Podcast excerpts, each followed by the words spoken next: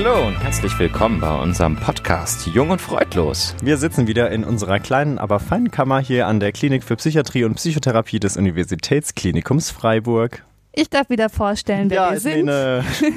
Wir sitzen hier ähm, zum einen als der harte Kern mit ähm, Moritz, unserem ähm, moderierenden Medizinstudenten im praktischen Jahr, Bonjour, bonjour. äh, mit Sebastian, Mhm. äh, seines Zeichens Assistenzarzt hier in der Klinik für Psychiatrie und Psychotherapie des Universitätsklinikums Freiburg. Ja, genau. Mit mir ist Mene. Äh, ich mache denselben Job wie Sebastian. Ich muss aber noch ein bisschen krasser ankündigen. Ja, und du bist auch am Universitätsklinikum Bin Freiburg. Ich auch, genau. Ja.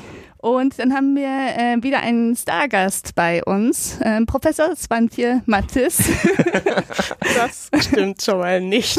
PD, PD, Dr. Svantje Mattis.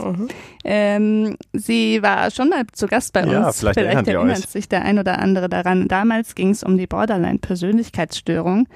Und ähm, sie ist nach wie vor auch die Oberärztin auf der Station für Krisenintervention und für Borderline-Persönlichkeitsstörung und auch ADHS-Expertin. Und vielleicht werden wir auch später ein bisschen hören, ähm, wie das kommt äh, in dieser Kombination, ob es da vielleicht auch Überschneidungen gibt, wer weiß.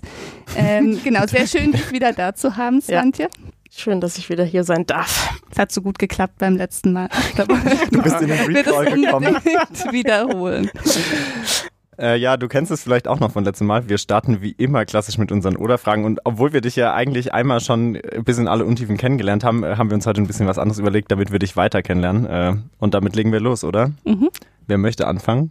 Darf ich anfangen? Oh ja. Okay, Svantje. Boxen, Meditation oder Aerobic? Boxen und Meditation. Man muss sich eigentlich festlegen. Okay. Ja. Dann lieber Meditation. Aber Boxen hat ja auch was Meditatives. Absolut. ja. Da kommt drauf an, gegen wen, ne? Okay. Also Aerobic kommt jedenfalls nicht in Frage. Okay, ich will weitermachen. Wir haben nämlich eine Vervollständigungsfrage. Die lautet, wenn ich mich mal nicht konzentrieren kann, Komma, mache ich, Punkt, Punkt, Punkt. Also früher habe ich geraucht. Das habe ich aufgegeben. Jetzt würde ich ein bisschen Tee trinken, aufstehen und ähm, vielleicht ein Lied singen. wow. Ein Lied singen. Und welches Lied? So krasser Punk oder eher so was, eher was Meditatives? Das sind jetzt zu viele oder Fragen. Wir müssen sie nochmal Stimmt, einladen. ja. Ich glaube auch, es ist Zeit für eine dritte. Na gut, ich habe auch noch eine Frage ähm, zum Abschluss. Blaupause, Grünfink oder Rothaargebirge? Was ist das denn? Ist das komplex? Das sind ja überhaupt keine passenden Kategorien. du musst dich da Kategorien. frei machen. Grünfink. Sehr gut, jetzt war es instinktiv. So, Ich musste zum Beispiel gerade nochmal googeln, was das Rothaargebirge ist. Ne? ich habe auch noch mal Ja, gegoogelt, ob also, es wirklich Das gibt. ist ja sogar in Deutschland. Das gibt, ne? ja. Ja, ja. Wahnsinn. Mhm. Ja, Mhm. ich habe mich schon immer gefragt, was eine Blaupause eigentlich ist. Ne? Das ist Die eine, Übersetzung Blueprint. Das ist eigentlich, kommt aus der Architektur. Wenn du Gebäudezeichnungen hast, dann wurde da unter der Gebäudezeichnung immer noch so eine Blaupause angefertigt. Mhm. Das heißt, du hattest Grundrisse in den Blaupausen. Ah, okay. Ja. Ja, danke Crazy. schön. Was Ja. gelernt. Ja, ja. von Herzlich Dr. willkommen zu Koma. unserem Fachpodcast zum Die Thema drei architektonische Fragezeichen gelernt, ja. Ähm, ihr habt euch leider verwählt. Los geht's. Nun Ja. gut, sollen wir uns einer, einer gewissen Fachlichkeit widmen? Gerne. Ich denke, Ismene, du hast so schon angekündigt, du darfst anfangen. Fühlst du dich so? Ich darf anfangen. Ja, schon, Mhm. oder? Also Svantje, vier Buchstaben. A, D, H, S. Was verbirgt sich dahinter? Mhm. ADHS oder ADHD habe ich in meinem Leben jetzt schon so häufig gesagt, dass ich schon fast nicht mehr weiß, was dahinter steckt. Also die Übersetzung wäre Aufmerksamkeitsdefizit-Hyperaktivitätsstörung. Und was verbirgt sich dahinter? Soll ich ausholen oder reicht es erstmal, die Abkürzung übersetzt zu haben? Mhm, vielleicht ein Mhm. kleiner Ausholer, damit wir wissen, in, in welchem Gebiet wir uns befinden. Okay, also es handelt sich um klassischerweise um eine Erkrankung, wobei es dazu natürlich auch wieder viele Fragen gibt. Ist es wirklich eine Erkrankung oder ist es vielleicht doch eine Normvariante, je nachdem. Kann man sich nachher noch drüber unterhalten. Auf jeden Fall klassischerweise wird sie im Klassifikationssystem bei den Erkrankungen eingeordnet, die äh, zum Kindes- und Jugendalter gehören.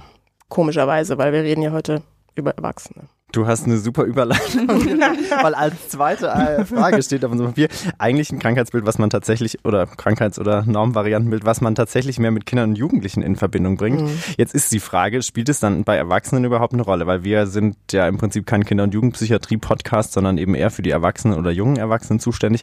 Spielt es da noch eine Rolle?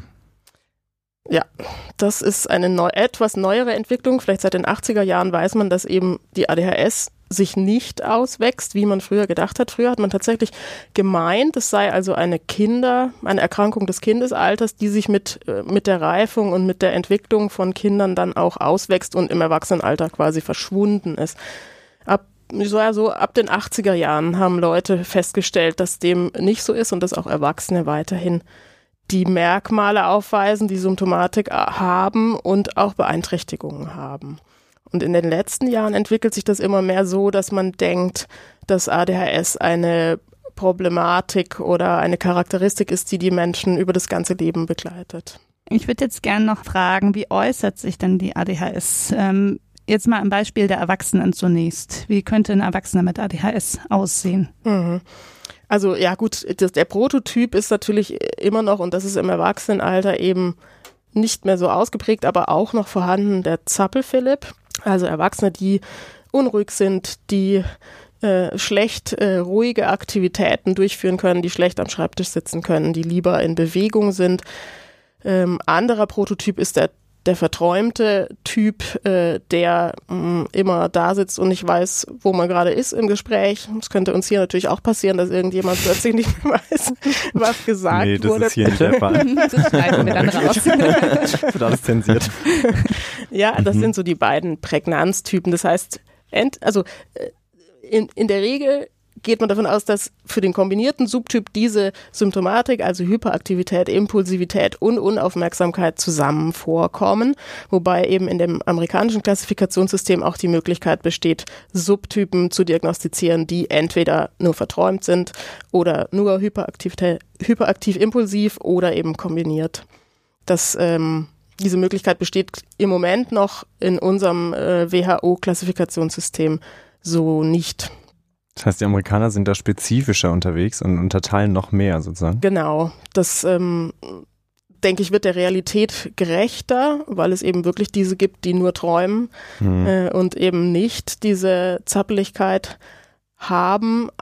Aber in unserem, es ist einfach historisch bedingt, sind diese Klassifikationssysteme ja immer Übereinkünfte und bei uns hat man eben das so festgelegt, dass beide oder die drei Symptombereiche zusammen vorkommen müssen. Das wird sich möglicherweise ändern, wenn jetzt ein neues Klassifikationssystem kommt. Mhm.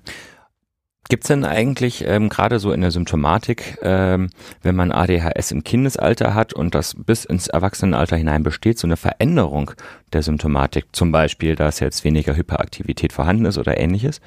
Absolut. Also das, äh, es gibt einen Wandel der Symptomatik und daran kann man auch sehen, dass Reifungsprozesse durchaus eine Rolle spielen bei dieser den Entwicklungsstörungen zugerechneten Erkrankung. Es ist nämlich so, dass die Kinder noch viel mehr diese nach außen drängende Hyperaktivität haben. Also der Klassiker ist eben der Junge, der wirklich in der Schule im Klassenzimmer nicht sitzen bleiben kann, sondern aufsteht, die anderen stört, ähm, den Lehrer frech mit Kommentaren äh, fast äh, äh, zur Weißglut bringt und dergleichen. Und alle diese eben sehr expressiven, dramatisch manchmal wirkenden Verhaltensweisen, die äh, nehmen im Verlauf des Lebens ab und gehen bei Erwachsenen deutlich zurück. Die Unruhe geht viel mehr nach innen. Also Erwachsene berichten viel mehr über quälende innere Unruhe, über eine Unfähigkeit, sich zu entspannen, über immerwährendes Laufen von Gedanken, so dass man zum Beispiel auch am Abend nicht zur Ruhe kommen kann, dass man schlecht einschlafen kann.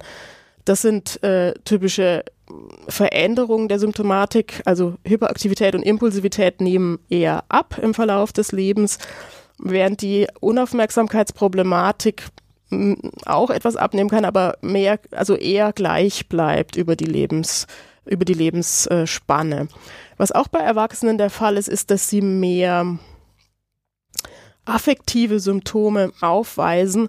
Äh, und da gibt es eine, ein extra, wie soll ich sagen, ein extra Kriterienset, das heißt äh, Wender-Juther-Kriterien, die dieser Herr Wender, der eben auch äh, sehr Verdienst, äh, sehr viele Verdienste um diese Entwicklung hat, dass Erwachsene auch ADHS äh, haben, der hat Kriterien aufgestellt, die für das Erwachsenenalter Gültigkeit haben, wobei sie nie Eingang in die offiziellen Klassifikationssysteme gefunden haben. Und er hat darauf hingewiesen, dass Erwachsene viel mehr Probleme äh, zum Beispiel mit emotionaler Überreagibilität, also wenn man so möchte, Stressempfindlichkeit haben, viel mehr Probleme auch mit Affektkontrolle, also mit Reizbarkeit, äh, Intoleranz gegenüber Frustrationen, Wutanfällen ähm, und auch mit Affektlabilität, also starken Stimmungsschwankungen, die reaktiv auch am Tag mehrfach zu schweren Einbrüchen oder auch Hochs führen können.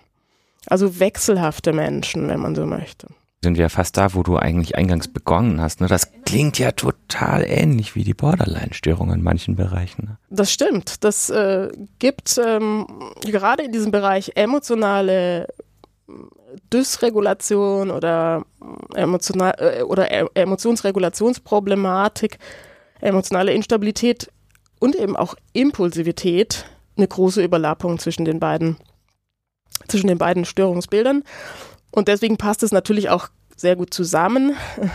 Und deswegen passt es eben auch auf Stationen oft gut zusammen. Und es gibt sehr häufig die Komorbidität, so dass wir heutzutage ein bisschen davon ausgehen, dass es, dass möglicherweise die ADHS so äh, den Boden bildet für eine spätere Entwicklung zu einer emotionalen Instabilität als Borderline-Persönlichkeitsstörung, als Borderline-Problematik dann äh, im, in, in der Adoleszenz und dann im Erwachsenenalter. Also wie so ein Risikofaktor für die Entwicklung von einer Borderline-Erkrankung. Ganz schön, ganz schön verworren klang das gerade. Ähm, vielleicht, äh, ich mache eine billige Frage und zwar, wer ist denn vor allem von ADHS betroffen? Ja, was stellt ihr euch denn da als Antwort vor? Also soll ich sagen Bäcker und, stellen wir doch die äh, Frage. und Bergsteiger oder, oder wie soll ich das denn? Das also wäre zum Beispiel eine jeder überraschende Mensch, Antwort. Richtig. Jeder Mensch kann von, eine könnte von ADHS betroffen sein, wenn er die genetische ähm, Anlage dazu mh, geerbt hat. Das heißt, äh, wer kann von ADHS betroffen sein? Jeder. Jeder, der aus einer Familie kommt, die von ADHS betroffen ist. Aber das ist doch schon mal eine wertvolle Information. Ja, also Das heißt, es es ist vererbbar? Ein genetisches Ja, Risiko. Bäcker und Ah. Bergsteiger können auch betroffen sein. Wir haben echt schon eine richtig. Okay. Was Also ehrlich gesagt sind Bergsteiger wahrscheinlich tatsächlich oft betroffen, weil das sind Menschen, die das Risiko lieben. Mhm. Und äh, Risky Behaviors und Sensation Seeking sind sehr oft mit ADHS vergesellschaftet. Und die Ah. Bäcker? Bäcker, glaube ich, sind eher nicht so oft betroffen, weil die müssen so früh aufstehen und äh, es gibt einen großen Teil von Menschen mit ADHS, die eher Eulen sind, also spät ins Bett gehen und ähm, nicht so früh aufstehen können. Wow. Die Akademiker Das wird mal Also- komplexer. kann auch ein Akademiker von ADHS betroffen sein. Absolut, äh, natürlich. Also es gibt sicherlich auch äh, viele Menschen in hohen Positionen, die von ADHS betroffen sind. Allerdings mh, würde ich dann manchmal oder zweifle ich manchmal daran, ob die dann, ob das dann Erkrankungswert hat, weil die haben sich vielleicht gut in ihre Nische eingefunden und haben möglicherweise ein großes Sekretariat, das alle organisatorischen Aufgaben übernimmt oder dergleichen, können alle möglichen unangenehmen Aufgaben auch delegieren. Also insofern, es gibt es durchaus. Insgesamt betrachtet ist es allerdings so, dass ADHS, wenn sie Krankheitswert hat, wenn sie stark ausgeprägt ist, wenn sie mit Beeinträchtigung einhergeht, typischerweise die akademische Performance oder die akademische, das akademische Fortkommen äh, behindert und beeinträchtigt. Akademische Performance. Ey, Heute kann man- ist, äh, ja. coole Worte sind hier Ja. unterwegs. Auch nicht in Verlegenheit zu bringen, oder? Nee, Ne? glaub ich auch Also gar nicht schlecht. Ja, aber das kann man sich ja vorstellen, dass das schwierig ist, ne, wenn man viele Bücher Ja. lesen muss oder Vorlesungen folgen muss, dass das mit einer Unaufmerksamkeit Genau, richtig sitzen. schwierig Mhm. ist. Ne?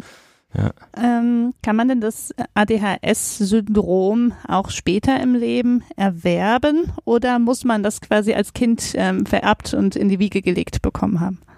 Ja, also in, ähm, sagen wir mal, in akademischen Kontexten, also zum Beispiel in unserem Kontext, wenn man viel mit ADHS arbeitet, könnte man manchmal denken, dass ADHS ansteckend ist. Ähm, weil, weil sich doch, ähm, wenn man mit ADHS arbeitet, viele Leute sammeln, die auch solche Charakteristiken aufweisen.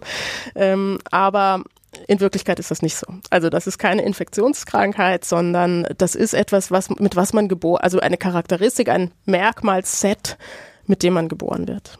Das ähm, ist eines der der äh, diagnostischen Kriterien, dass man nachweisen muss bei Erwachsenen, was manchmal nicht so einfach ist, retrospektiv, dass das schon äh, in der Kindheit vorgelegen hat.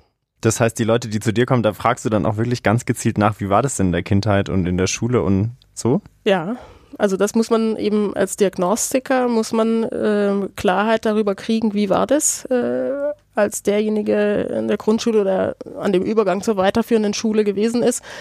Und ähm, da das manchmal schwer zu beantworten ist, weil auch hier hat man es ja mit was zu tun, was als was zur Identität gehört. Nicht? Mhm. Das kommen ja, also wenn jetzt Menschen kommen mit 20, 30, 40, die haben ja dann 20, 30, 40 Jahre so gelebt und gedacht, so bin ich.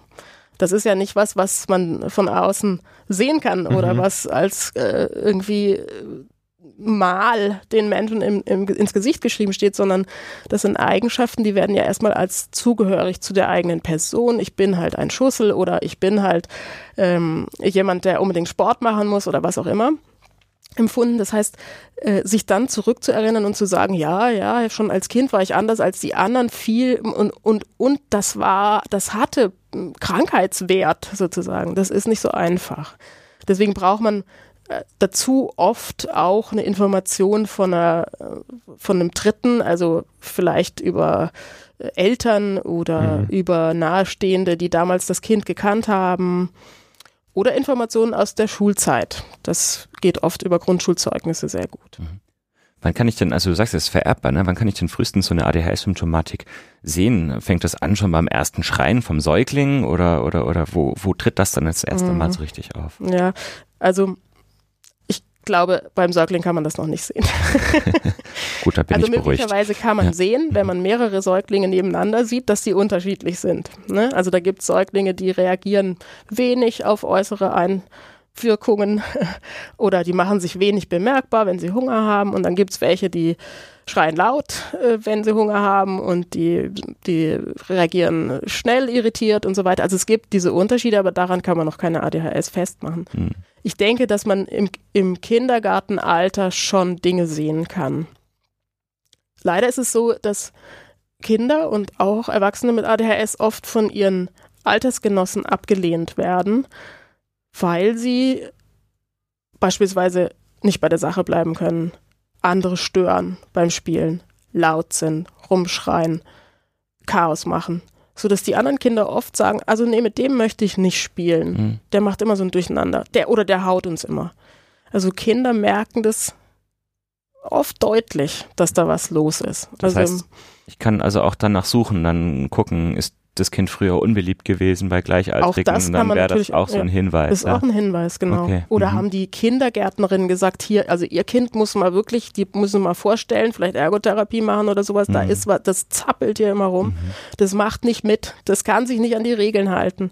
Das sind alles so Hinweise. Und also ich denke, dass diese, diese Leute, die in Institutionen arbeiten, also Erzieher beispielsweise oder Lehrer, ein relativ gutes Gefühl dafür haben, weil sie viele Kinder sehen, weil sie eine Vergleichsbasis haben. Ja, insofern auf solche Berichte würde ich schon was geben auch. Noch eine Frage zur Entstehung. Wenn jetzt jemand zu dir kommt und sagt, er merkt, er hat so eine ADHS-typische äh, Problematik mhm. und er sagt aber, die hat angefangen im Jugendalter, was weiß ich, nachdem er ähm, ein paar Jahre gekifft hat oder nachdem er irgendwie einen Fahrradunfall hatte. Ähm, was hat der denn dann? Wie schon gesagt, man kann ADHS nicht erwerben, also sondern es ist da. Und das diagnostische Kriterium dazu heißt, dass man eben nachweisen muss, dass die Symptomatik vor dem zwölften Lebensjahr begonnen hat. Das heißt, wenn jemand erst äh, mit 15, 16, 17 nach Kiffen oder nach Unfall so eine Symptomatik entwickelt hat, dann ist es ziemlich wahrscheinlich, dass es was mit entweder dem Kiffen oder mit dem Unfall zu tun hat.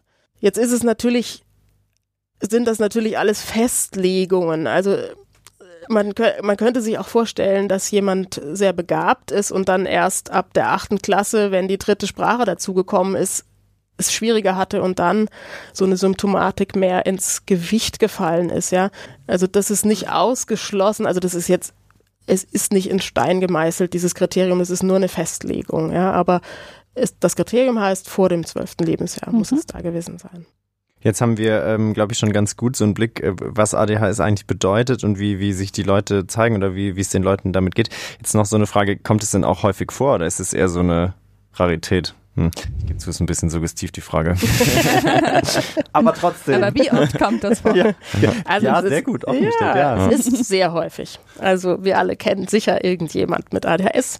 Zwei bis drei Prozent der Erwachsenen sollen ADHS haben oder findet man in Studien. Mhm. Bei Kindern etwa doppelt so häufig. Daran sieht man schon, also die, die Symptomatik nimmt ab. Die Hälfte derer, die das haben, erfüllen im Erwachsenenalter die Kriterien nicht mehr. Mhm. Aber zwei bis drei Prozent der ist viel. Ne? Ja. Mhm. Wobei ich fast ehrlich gesagt sagen muss, es wundert mich, das sind wenige, weil du hast gerade so die Symptomatik beschrieben und mir sind sofort so viele Leute aus meinem Bekanntenkreis eingefallen, ja.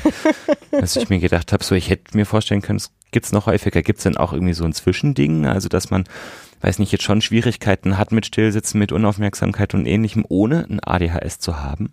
Also ohne die Diagnosekriterien zu erfüllen. Das Ja. gibt's auf jeden Mhm. Fall. Und das ist eben das, was ich vorhin schon mal hab, so ein bisschen vielleicht angedeutet habe. Mhm. Das würde ich dann als Normvariante bezeichnen. Ne? Also es geht ja um Eigenschaften, um Merkmale, die erstmal normal verteilt sind. Also wie unaufmerksam man ist oder wie gut man sich konzentrieren kann. Da gibt's halt welche, die können sich super gut immer konzentrieren und welche, die können sich nicht so gut konzentrieren und dazwischen liegt die, liegen die meisten. Genauso bei Impulsivität, genauso bei Hyperaktivität. Und die ADHSler liegen eben an diesem oberen Rand dieser Normalverteilungskurve. Aber da gibt's natürlich auch welche in dem Grenzbereich, ja, Mhm. die ähm, mh, schon das mehr haben als der Durchschnitt, aber noch nicht so, dass es sie massiv beeinträchtigt. Das hat auch viel damit zu tun, also die Beeinträchtigungsstärke hat viel mit der Stärke der Symptomatik zu tun, aber auch ein bisschen was damit, wie damit umgegangen worden ist Mhm. wenn, wenn das Umfeld das toll fand und äh, gesagt hat, du bist ein kreativer Kopf, du bist zwar äh, ein Schussel und äh, du bist immer abwesend, aber irgendwie kommen da manchmal wirklich tolle Sachen raus, dann ist das was anderes, als wenn das Umfeld immer gesagt hat, du fauler Hund, du kannst dich nicht, setz dich mal hin und wenn du dich mal hinsetzen würdest, dann würde es auch klappen. Das macht eine ganz andere Dynamik dann in der Entwicklung von Menschen. Und man kann, wie gesagt, natürlich auch seine Nische finden als ADHSler. Was sind denn so Nischen für so einen ADHSler? Für so einen ADHSler. Darf man jetzt eigentlich ADHSler sagen? Wir haben damals bei Borderline, glaube ich, war häufiger mal die Diskussion, wie ist denn ein guter Ausdruck? Äh, Mhm. Und äh, wir hatten es, glaube ich, auch äh, im Thema Alkohol zum Beispiel, dass der Alkoholiker gar nicht mal so toll ist. Ähm, wie würdest du denn sagen? Ja, Gibt es also- den Ausdruck? den Ausdruck? Also, äh, also offiziellerweise müsste man zumindest im klinischen Kontext möglicherweise ADHS-Patienten und Patientinnen sagen. Oder Patientinnen und Patienten wahrscheinlich noch korrekter. Ich glaube, dass viele Menschen mit ADHS sich als ADHSler bezeichnen würden und dass auch Selbsthilfe oft von wir ADHSler machen das so und so sprechen. Also ich glaube Mhm. eher nicht, dass man damit jemand sehr verletzen würde, aber vielleicht macht es Sinn auch zu fragen, ob jemand so genannt werden möchte oder nicht. Mhm. Ich möchte nochmal springen. Gut, Wir dann waren ja machen wir das. Das macht's interessant. Sprunghaftigkeit gehört übrigens auch dazu. Ich komme dann nachher nochmal auf meine Nischen zurück. Geht klar. Verstehe. Podcasten. ähm, wir haben über die Häufigkeit gesprochen. Mhm. Ähm, ist es denn gleich häufig bei Männern und bei Frauen? Ja, das ist auch ein interessantes Phänomen. Also es sind deutlich mehr Jungs betroffen als Mädchen. Mm, Die Zahlen liegen so zwischen äh, zwei Jungs zu einem Mädchen und drei Jungs zu einem Mädchen. Äh, Im Erwachsenenalter ist das aber gleich verteilt. Gleich viele Frauen wie Männer sind. Sehr interessant. Gibt es da eine Erklärung dafür? Äh, Da gibt's verschiedene, sagen wir mal, Sch- äh, Hypothesen und Spekulationen. Mm, Und eine davon ist, dass eben Mädchen nicht so auffallen. Also Mädchen sind nicht so stark betroffen wie Jungs, haben nicht so eine stark ausgeprägte Symptomatik, sind häufiger vom Träumertyp und fallen deswegen so meistens in der Schule nicht so auf. Mhm. Also, also wenn wir uns einen ADHSler vorstellen, stellen wir uns immer einen Junge vor, der, äh, weiß ich nicht, in der Schulklasse erstmal einen Wutanfall hinlegt und sich auf den Boden schmeißt oder dergleichen. Ne? Also irgendwas ziemlich krasses. Mhm. Oder im Supermarkt einen Wutanfall kriegt, weil er kein Duplo von der Mutter kriegt oder dergleichen. Und dann erstmal eine Viertelstunde schreit. Ja? Oder noch länger. Ähm, und Mädchen sind so meistens nicht, sondern die sind, die sitzen dann da und wissen überhaupt nicht, was gespielt wird, aber es kriegt keiner mit. Deswegen ist es möglicherweise so, dass Jungs eben manchmal äh, schneller ja, äh, in die Diagnostik geschickt werden, dass man da schneller drauf aufmerksam wird. Und im Erwachsenenalter gibt es dieses typische Phänomen, dass Frauen schneller und häufiger Hilfe suchen mhm. und da weiß man noch ziemlich wenig drüber über Frauen mit ADHS im Vergleich zu Männern mit ADHS. Also manche sprechen davon, dass Frauen mehr Beeinträchtigung haben als Männer mit ADHS, woran auch immer das dann liegt. Ähm, aber viele Studien haben auch gefunden, dass es kaum äh, Geschlechtsunterschiede gibt zwischen Männern und Frauen, mit, also mit Erwachsenen dann, die bei Erwachsenen mit ADHS. Ich möchte da kurz einhaken, das mhm. ist ja ein totaler Widerspruch, ne? wenn man sagt, es sind weniger Frauen in Studien gefunden, aber die sind stärker betroffen. Eigentlich würde ich ja dann erwarten, die suchen eher mehr Hilfe und werden dann auch häufiger in den Studien sozusagen auffällig. Also ich, ich kann da, glaube ich, noch keine gute Antwort geben, weil es mhm. da zu wenig zu mhm. gibt, ja, und weil das ziemlich widersprüchlich ist und ich das, ich kann, weiß es nicht genau. Mhm. Ja. Da müssen wir dich noch ein bisschen arbeiten lassen, um das rauszufinden. Treffen wir uns in zehn Jahren nochmal. Ja. ja, genau. Wenn wir dann mit, mit neuen Oder-Fragen. Ja. Aber vielleicht kannst du noch mal ganz kurz schildern, was sind denn so typische Probleme, die jetzt vielleicht dann auch Frauen schildern? Frauen kommen oft dann in die Sprechstunde, also wir reden jetzt mal über Leute, die als Kind nicht diagnostiziert mhm. wurden, weil von denen gibt es halt heutzutage noch ziemlich viele. Ja. Mhm. Und die kommen in die Sprechstunde meistens, also, also typische Anlässe. Ein Anlass ist äh, gerade von zu Hause ausgezogen, Studium begonnen, WG und es läuft nicht im Studium. Man kriegt es nicht hin, sich zu organisieren, man schafft es nicht, zu den Veranstaltungen zu gehen. Man ist zwar viel unterwegs mit Freunden, hilft auch vielen Leuten noch eine Hausarbeit zu schreiben und äh, geht viel zu Partys und organisiert noch was und ist in der Fachschaft und dergleichen, aber so das Studium, das haut nicht so richtig hin. Ein Anlass. Zweiter Anlass, man hat gerade, man hat ein Kind bekommen und ähm, das ist jetzt im Kindergarten und da haben die Erzieherinnen jetzt gesagt, da, da stimmt was nicht, da müssen sie mal in die Kinder- und Jugendpsychiatrie gehen. Und man fängt an, sich zu erinnern, ich war doch genauso, was ist denn da los? Und dann stellt man sich vor, also das sind so die, würde ich mal sagen, die Klassiker bei Frauen. Ein anderer Klassiker ist Stress. Ich bin immer so gestresst. Ich weiß gar nicht, wie ich das hinkriegen soll mit dieser Doppelbelastung, Beruf, Kinder. Ich weiß nicht, wie ich das machen soll. Das sind so typische Frauenanlässe, um in die Sprechstunde zu kommen, würde ich sagen. Sollen wir jetzt noch die typischen Männeranlässe im Kontrast dazu besprechen? Also Männeranlässe sind auch im Studium, also in diesen Übergangsphasen im Studium und ganz viel bei Abschlussarbeiten. Mhm. Also man ist noch so durchgekommen, wenn es um Praktika ging, um äh, weiß ich nicht, also wenn man in irgendwelche, manche Ingenieure müssen dann viele Praktika in irgendwelchen Betrieben machen, das läuft dann immer ganz gut, das ist aufregend, da gibt es was Neues zu tun, mhm. da gibt es viele soziale Kontakte, da läuft was, aber dann, wenn man dann die Masterarbeit oder irgendeine Abschlussarbeit ähm, selber erstellen muss und sich da einen Arbeitsplan machen muss über, eine, über ein Semester und Literatur lesen muss und so Formalien einhalten muss und dergleichen, dann wird's, dann wird's haarig.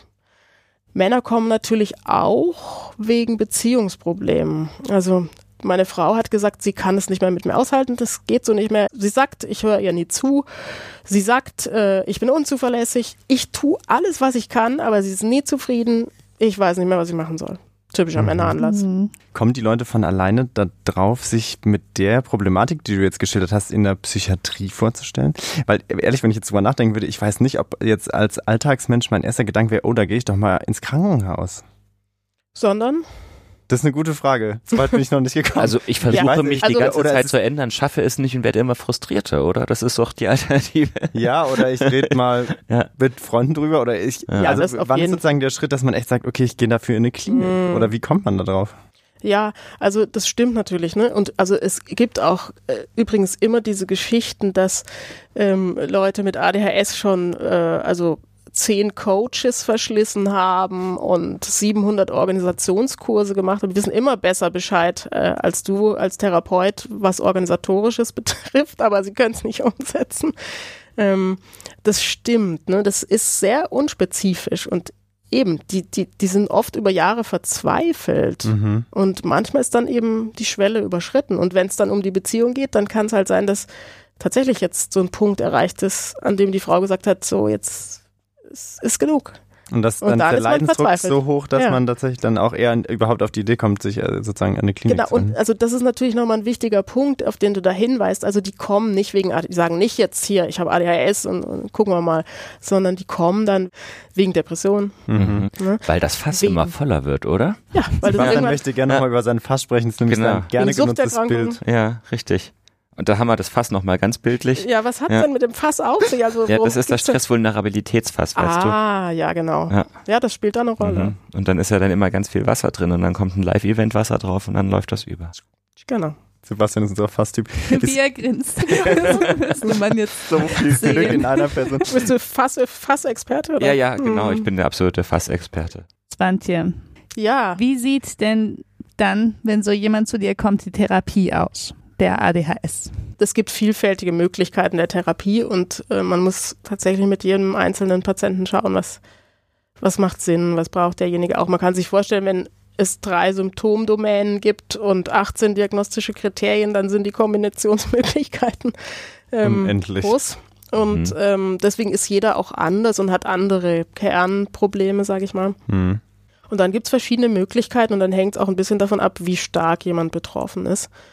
Ich sag mal, die Säulen sind, oder die, die Säule, die die neue Leitlinie sehr stark gemacht hat, ist Psychoedukation, also Aufklärung darüber, was ist ADHS, also sowas, was wir jetzt machen, Aufklärung darüber, was ist ADHS, was bedeutet das für Leben, ähm, was bedeutet es für mich, wenn ich betroffen bin, ähm, was gehört da alles dazu?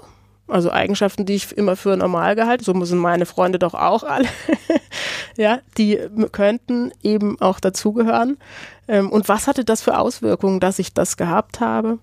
So dass jemand wirklich gut informiert ist, dass jemand auch gut darüber Bescheid weiß, was gibt's für Therapiemöglichkeiten und dann kann man aussuchen. Ähm, es gibt medikamentöse Ansätze, die sind sehr wirksam und es gibt, sage ich mal, äh, psychosoziale Ansätze, äh, die sind auch wirksam. Und es gibt Dinge wie Coaching, die gut sein können. Und es gibt Sachen wie Selbsthilfe, die super sinnvoll sein können. Also es gibt beispielsweise eine, mh, eine Selbsthilfevereinigung ADHS Deutschland e.V., die wirklich außerordentlich gut organisiert sind, eine tolle Webseite haben, jedes Jahr so ein Riesentreffen mit Kind und Kegel machen und sich äh, also best, wesentlich besser auskennen mit den neuesten Forschungsergebnissen als ich. Ähm, das kann zum Beispiel was total Gutes sein für jemand, der immer allein damit war, der äh, Betroffene sucht, mit denen er sich austauschen kann, die ihm sagen, also ich habe mit meinem Kind das gemacht, da kannst du Mhm. mal probieren und so. Also kann, kann eine super Behandlungsmethode sein. Also manchmal braucht es nicht viel und manchmal ist es, ist die Beeinträchtigung sehr schwer.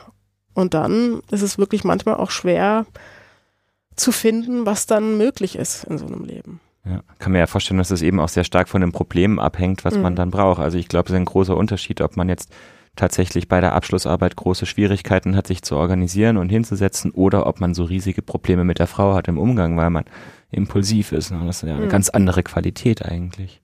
Das stimmt. Ja. Muss man denn ADHS manchmal auch in der Klinik behandeln? Also grundsätzlich wird ADHS meistens ambulant behandelt, aber manchmal gibt es Leute, die Medikamente nicht vertragen oder Konditionen haben, die man gern überwachen würde mm, oder schon alles Mögliche probiert haben und man hat nichts gefunden, was hilft äh, oder so schwer betroffen sind, dass man einfach ambulant nicht zurechtkommt, weil sie beispielsweise nie pünktlich zu der Stunde erscheinen, ähm, dann oder schwere Komorbiditäten haben, dann kann man auch stationär oder teilstationär behandeln. Aber ist jetzt nicht das Typische tatsächlich, so es Nein. klingt. Ne? Also nicht jetzt ein klassisches Bild, was man hier ständig in der Klinik sieht. Oder nicht, nicht was, was der primäre Grund ist, um in die Klinik Ja, zu kommen. genau, so. So. so. rum formuliert ist es genau richtig. Mhm. Ja, also wir sehen das natürlich schon häufiger, weil wir hier auch so den Ruf haben, dass wir ADHS ähm, Spezialisten sind ähm, und gerade auf der Borderline-Station findet man die häufige Komorbidität, auch übrigens hier auf einer Depressionsstation findet, wenn man sich vorstellt, zwei bis drei Prozent, das sind natürlich immer viele dann, die Mhm. das als Risikofaktor haben. ADHS ist ein riesiger Risikofaktor für alle möglichen psychischen äh, weiteren Mhm. Erkrankungen. Hm. Können wir ja auch so ein bisschen aus unserem klinischen Alltag bestätigen. Ne? Wir machen ja wahnsinnig häufig ADHS-Testungen und die sind Mhm. auch nicht Mhm. selten Mhm. positiv. Ja. Ja. Hm. Ne, auch bei mhm. Zwangsstörungen ja, zum Beispiel. Ja, genau. Ist zwar nicht so häufig als Komorbidität, aber es gibt es ja. eben auch und macht es komplizierter dann. Ja, richtig. Mhm. Ja. Kann man sich denn durch eine rechtzeitige ADHS-Therapie schützen vor diesen Komorbiditäten? Ich übersetze mal, weil wir das die ganze Zeit sagen, vor diesen Zusatz- oder Nebendiagnosen, die dann entstehen. Man kann natürlich äh, dadurch, dass das, behan dass das benannt wird als Variante, als biologische Eigenschaft, die zu Beeinträchtigungen führen kann und dadurch, dass man behandelt, sich manche negative Erfahrungen ersparen, glaube ich. Und das, also negative Erfahrungen akkumulieren halt in diesem Fach, in diesem Fass. Mhm. äh, mhm. deswegen mh, mm, kann es schon sein, dass man sich durch eine frühe Behandlung schlechte Erfahrungen ersparen kann. Andererseits ist auch ziemlich bekannt und klar, dass dass oft Kinder behandelt werden, weil sie eine schwere ADHS haben und dann in der Adoleszenz sagen, ich will keine Medikamente mehr nehmen, ich nehme sie nicht und es ist mir egal, was ihr sagt. Und äh, dass dann sozusagen die Behandlung wieder aufhört und erst später wieder aufgenommen wird, wenn man beispielsweise eine Bachelorarbeit. Mhm. Jetzt sind wir ja schon beim Medikament, ja. Das bekannte Ritalin, das ist, glaube ich, eins der wenigen Medikamente aus der Psychiatrie, was fast jeder kennt. Mhm. Ja? Mhm. Großes Streitthema, ja. Ähm, mhm. was können wir eigentlich von diesem Medikament überhaupt erwarten in der mhm. Behandlung? Also das ist, der Wirkstoff heißt Methylphenidat. Es gibt verschiedene Präparate, die verschieden zubereitet sind und deswegen verschieden lang wirken. Einer davon ist Ritalin. Ritalin ist so die Klassikersubstanz, die früh entwickelt wurde mm, und kurzwirksam ist. Die Medikamente verändern etwas in dem Dopaminsystem, das eben angeschuldigt wird, an der Pathogenese oder an der Entstehung der ADHS-Symptome beteiligt zu sein. Und man hat alle diese Hypothesen über, woran liegt es, dass jemand ADHS hat, was liegt dem zugrunde, was sind die Mechanismen, hat man entwickelt, weil man festgestellt hat, dass Stimulantien wirken, also Methylphenidat zum Beispiel und Amphetamine wirken und weil man wusste, dass diese Substanzen auf das Dopaminsystem wirken. Also man weiß, das hat irgendwas mit, mit Dopamin zu tun und wenn man Stimulantien gibt, muss man sie langsam aufdosieren und dann ist es oft so, dass die Betroffenen, also wenn sie was merken, dann merken sie manchmal wie so ein, es ist manchmal wie so ein Eye-Opener, dass sie plötzlich merken, was, wie, dass sie so klarer sehen, was los ist und mitkriegen, was passiert und es alles nicht so äh, nebelhaft verläuft. Mhm. Also als ob so eine Klarheit entsteht. Das kann auch manchmal ein bisschen ähm, depressogen sein, sage ich mal, insofern, als man dann erkennt, wo man alles Beeinträchtigungen hatte und was alles für ein Mist passiert ist, weil man nicht zuhören konnte beispielsweise. Viele berichten, dass die Unruhe zurückgeht, dass man innerlich so ein bisschen entspannter ist, dass man geordneter ist, dass man sich fokussieren kann, dass man bei der Sache bleiben kann, wenn man was liest oder wenn man was erarbeitet. Ähm, das sind so typische Wirkungen, wenn derjenige subjektiv das wirklich merkt. Und wenn die das merken, dann merken die auch, das Medikament flutet an, es wirkt und dann flutet es wieder ab und ich merke, wie die Wirkung nachlässt. Es gibt auch Betroffene, die merken das selber nicht, aber das Umfeld merkt es deutlich, dass sie zum Beispiel strukturierter sind, die auf Stationen die Abläufe einhalten können. Das passiert auch manchmal, dass man dass man, dass offensichtlich subjektiv das nicht gemerkt wird, aber dass die drumherum deutlich merken, da ist was passiert. Wenn man jetzt Moritz Ritalin geben würde, der schon sehr strukturiert ist mhm. von Natur aus, ähm, würde er dann dasselbe bemerken? Hm, wahrscheinlich würde der sich eher hibbelig und unruhig und es wäre ein bisschen unangenehm fühlen. Hm. Also der wäre dann drei Tage wach. Genau. ja, man muss sich ja, genau, es sind ja Stimulantien. Ne? Ja. Das ist ja, ja das ist ja eigentlich seltsam. das Absurde, ne? Genau, genau dass man bei Stimulantien denkt man eher an hibbelig. Ja. Mhm. Also das ist komisch, dass eben Stimulantien bei Menschen mit ADHS beruhigend, wenn man so möchte, wirken. Ähm, Svante, du hast ja schon ähm, vorher gesagt, dass du die Medikamente ähm, sehr gut wirksam äh, erlebst. Ähm, wie, wie ist es denn im äh, klinischen Alltag zu bewerten? Also sind die immer sehr gut wirksam oder gibt es auch Probleme damit mhm. bei Erwachsenen jetzt? Also ich will mal sagen, also ich habe gut wirksam gesagt, weil die Studien sagen, also weil die Evidenz dafür spricht, dass sie gut wirksam sind. Das bezieht sich dann immer auf Ratings von äh, blinden Ratern. Ne? Also da wird das Medikament, da werden Doppelblindstudien gemacht und dann wird das ausgewertet, indem Rater die Symptomatik äh, einschätzen, die nicht wissen, ob jemand das Medikament bekommen hat oder nicht.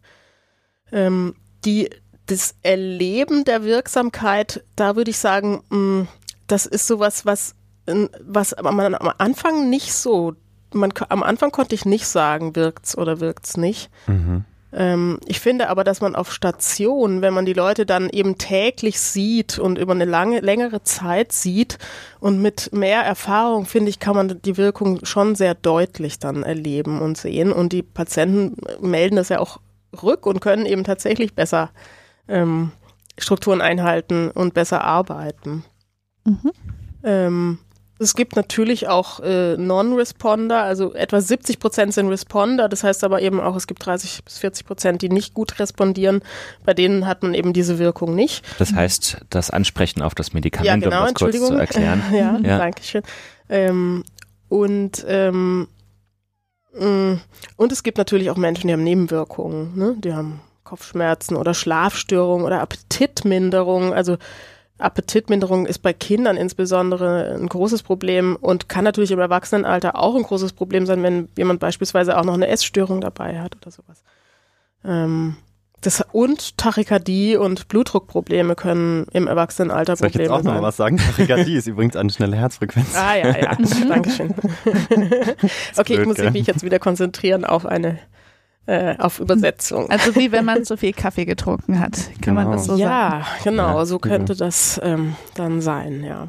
Also die äh, Betroffenen, wie gesagt, empfinden das nicht so. Die werden davon mhm. ruhiger. Mhm. Aber wenn wir das jetzt nehmen würden, dann würde sich das wahrscheinlich so an. Das ist ja total faszinierend, wenn man das so auseinanderhalten kann. Könnte man quasi auch durch die Gabe von dem Medikament sozusagen das Vorhandensein von der Erkrankung beweisen oder? Kann man nicht, weil mhm. es eben äh, Non-Responder gibt. Also es könnte ja sein, dass jemand dann mhm. äh, das hat, aber ja. Äh, mit dem, also das Medikament macht keinen Effekt. Mhm. Jetzt hast du eingangs, glaube ich, schon gesagt, dass ja ähm, eben, dass viele so Sorge haben mit dem Ritalin, eben gerade auch im Kontext Kinder. Ähm, würdest du denn jetzt im Großen und Ganzen sagen, diese Sorge ist berechtigt oder sollte man sich sozusagen als, äh, als Mensch da draußen auch eher mal drauf einlassen, wenn es im Raum steht? Ist natürlich blöd, man kann wahrscheinlich keine Pauschalantwort geben, aber. Das stimmt. aber trotzdem. aber trotzdem. Also ich ist so, ich selber hätte sicherlich auch große Vorbehalte, das Medikament zu nehmen und ich würde mich wahrscheinlich nur dafür entscheiden, wenn ich wirklich große Beeinträchtigungen hätte oder wenn eben mein Kind äh, dadurch äh, große Beeinträchtigungen hätte und die mhm. Gefahr bestünde, dass dadurch Erfahrungen gemacht werden, die das ganze spätere Leben prägen werden. Mhm ja, insofern ist es, glaube ich, eine Abwägungssache, die jeder dann für sich machen muss. Ne? Und es gibt halt Menschen, die, die greifen gern auf Medikamente zurück, die haben kein Problem damit. Und es gibt Menschen, die haben da größere Probleme mit. Das ist individuell eben sehr, sehr, sehr unterschiedlich. Und da muss man sich mit beschäftigen dann. Ja. Das ist aber vielleicht auch nochmal ein wichtiger Punkt, weil das ist ja immer was, was man jetzt als Patientin oder Patient oder eben auch Eltern ja immer mit den Therapeutinnen und Therapeuten abspricht. Es ist ja nicht so, dass man jetzt von ärztlicher Seite sagt, das Kind muss jetzt Ritalin nehmen, damit es ruhig ist in der Klasse. Ich glaube, das ist ja tatsächlich nie der Fall, sondern es ist ja immer eben, wie du es jetzt gerade gesagt hast, so eine Erwägenssache, die man ja eben auch bespricht. Mhm. Das ist vielleicht Allerdings wichtig. eben der un große Unterschied zwischen Kindern und Erwachsenen ist, dass man mit Erwachsenen kann man es ja gut besprechen ne? mhm. und der Erwachsene entscheidet für sich. Mhm. Der kriegt die Information und dann kann er sagen, ja, ich probiere es oder nein, ich mache was anderes das Kind wird ja dann, da wird eine Entscheidung mhm. getroffen von den Eltern und den Behandelnden und das Kind muss dann das Medikament nehmen. Mhm, stimmt. Das ist, glaube ich, wesentlich schlimmer. Mhm. mhm. Und am schlimmsten, wenn man dann noch in der Schule mittags auch noch mal eine Pille nehmen muss und alle sehen es oder so. Ne? Das ist ganz schlimm. Deswegen setzen diese ganzen Adoleszenten die Medikamente ab. Gibt es denn auch harte Gründe, warum man das Medikament nicht nehmen sollte? Naja, also das, ähm,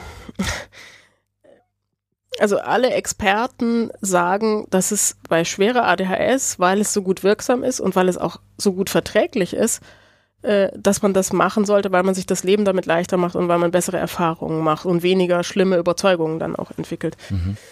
Allerdings mh, mm, muss man auch sagen, dass ja so Langzeiteffekte nicht so gut untersucht sind. Also bei Erwachsenen gar nicht gut, bei Kindern auch nicht so gut. Also so richtig ähm, ja, so ein bisschen so ein Gefühl von, mh, hm, was macht man da eigentlich und über wie lange Zeit nimmt man das dann, ist schon, finde ich, dabei und kann ich gut verstehen, wenn Betroffene das haben. Ich war jetzt vor kurzem bei einem Vortrag, da ist dann plötzlich auch eine Frau aufgestanden und hat also empö also auch eine Betroffene empört nochmal darauf hingewiesen, wie viele Nebenwirkungen nicht gut genug untersucht sind mhm. und was da alles noch sein könnte und wovor sie Angst hat und was sie erlebt hat.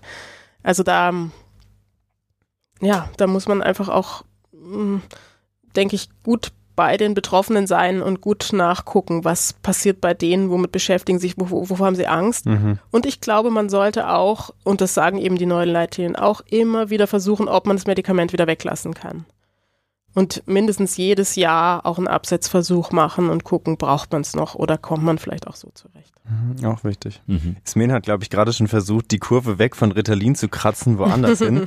ähm, das ist mittelgut geglückt, aber jetzt ist mir ne, deine Stunde hart geschlagen. Ich mal versuchen, also wir haben jetzt ja nur über ein Medikament gesprochen, mhm. über das Methylphenidat. Gibt es denn ähm, potenziell noch andere Medikamente, äh, über die unsere Hörer äh, Bescheid wissen sollten? Es gibt noch andere Stimulantien, nämlich Amphetamine.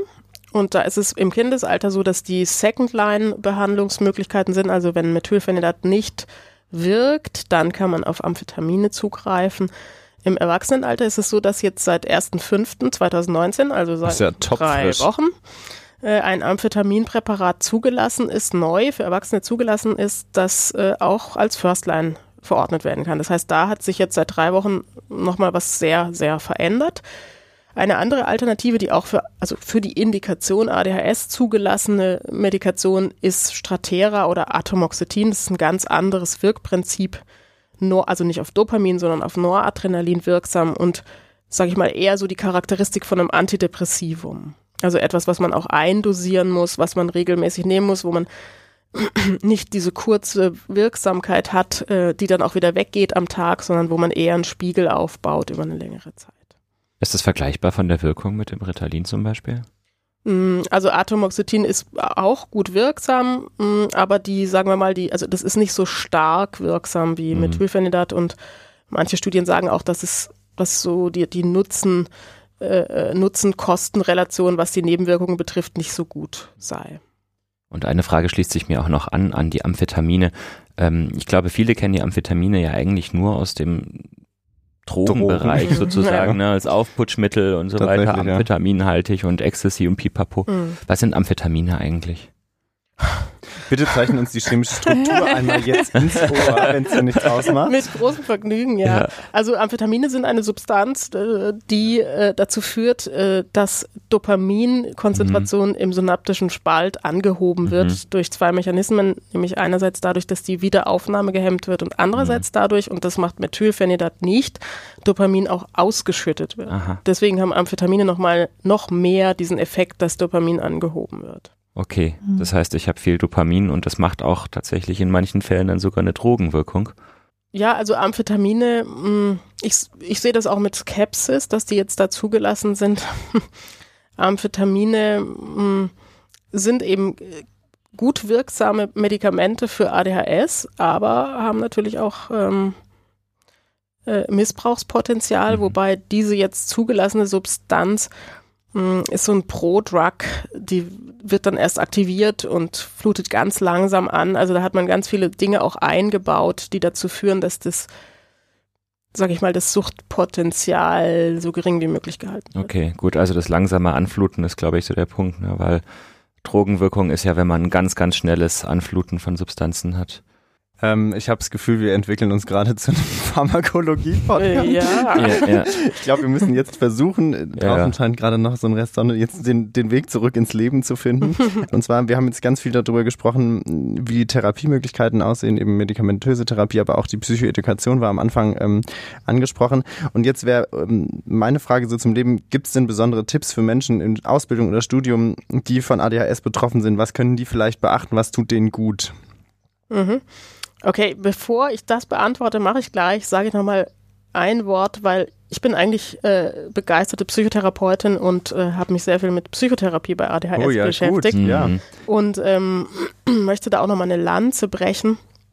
Die äh, Psychotherapie ist weniger und deutlich weniger untersucht als äh, die Medikation. Mhm. Ähm, und natürlich hat man so, äh, also hat man so Zweifel, ob man wirklich diese harte Symptomatik, die ja genetisch ist und die über die Lebensspanne besteht, mit Psychotherapie beeinflussen kann. Aber meine Erfahrung ist, dass man eben mit Psychotherapie ziemlich viel bewirken kann. Mhm. Und deswegen möchte ich auch nochmal eine Lanze für die Psychotherapie bei der ADHS brechen.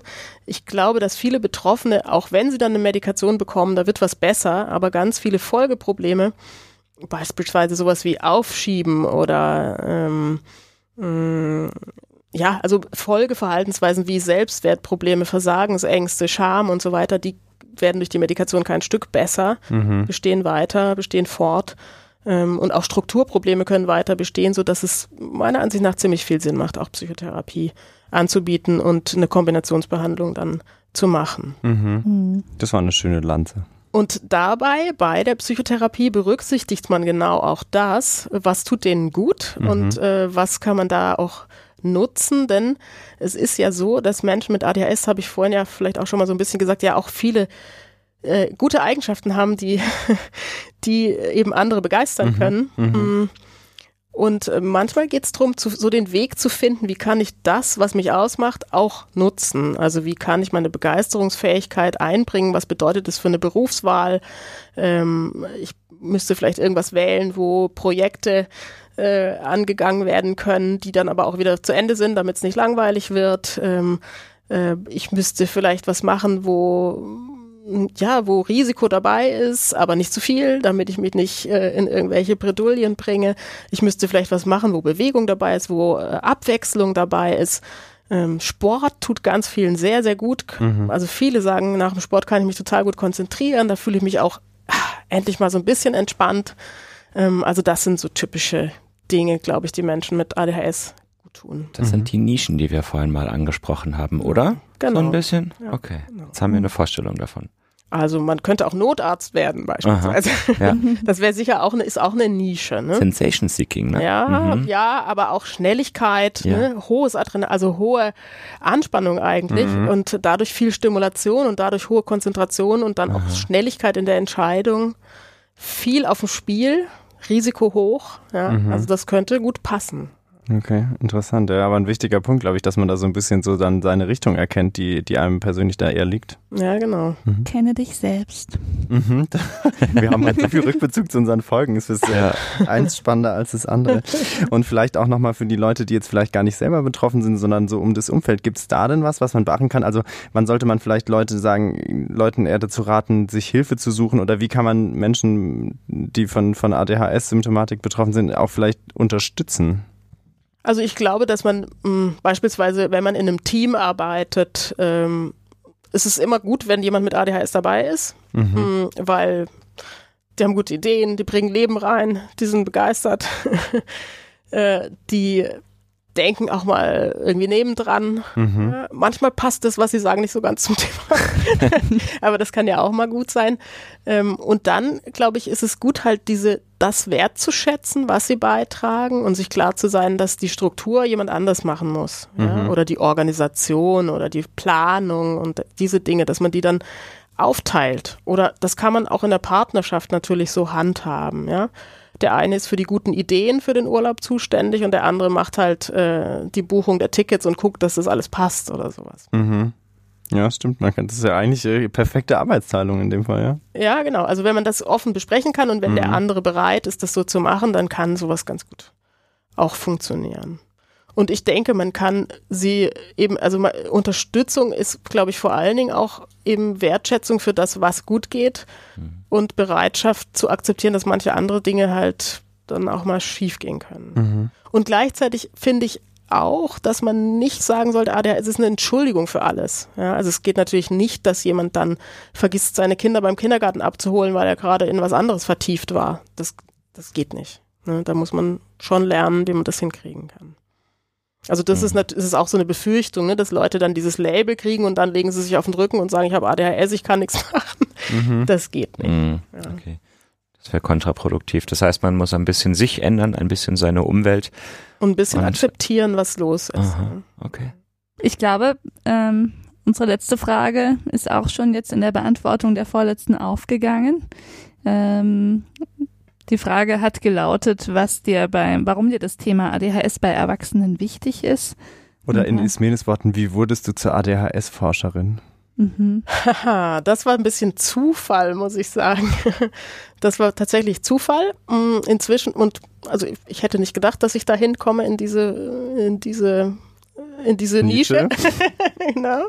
Äh, Aber ich finde inzwischen, dass es ganz gut passt, weil man eben mit Menschen zu tun hat, die so, die so, die so reich sind, weil sie so verschiedene Seiten haben, die einerseits beeinträchtigt sein können und andererseits aber auch eben brillant verträumt Mind-Wandering die besten Ideen der Welt haben. Insofern, mir macht das sehr viel Spaß und ich finde, dass es lebendig ist, dass es oft lustig ist, dass es viele gute Ideen gibt und dass man da, ja, dass man mit den Schwächen und den Stärken arbeiten kann und das macht Spaß. Sehr schön. Ihr da draußen, wenn ihr nicht zuhören konntet, diese lange Stunde, ihr dürft zurückspulen, so oft ihr möchtet. ihr könnt die Folge immer wieder anhören. Es gibt leider keine ja. Kapitelmarken, weil es keine Struktur hat. Nehmt euch gerne eine Tasse Tee zwischendrin und geht ein bisschen aufstehen. Und singt ein Oder Lied. meditiert. Richtig.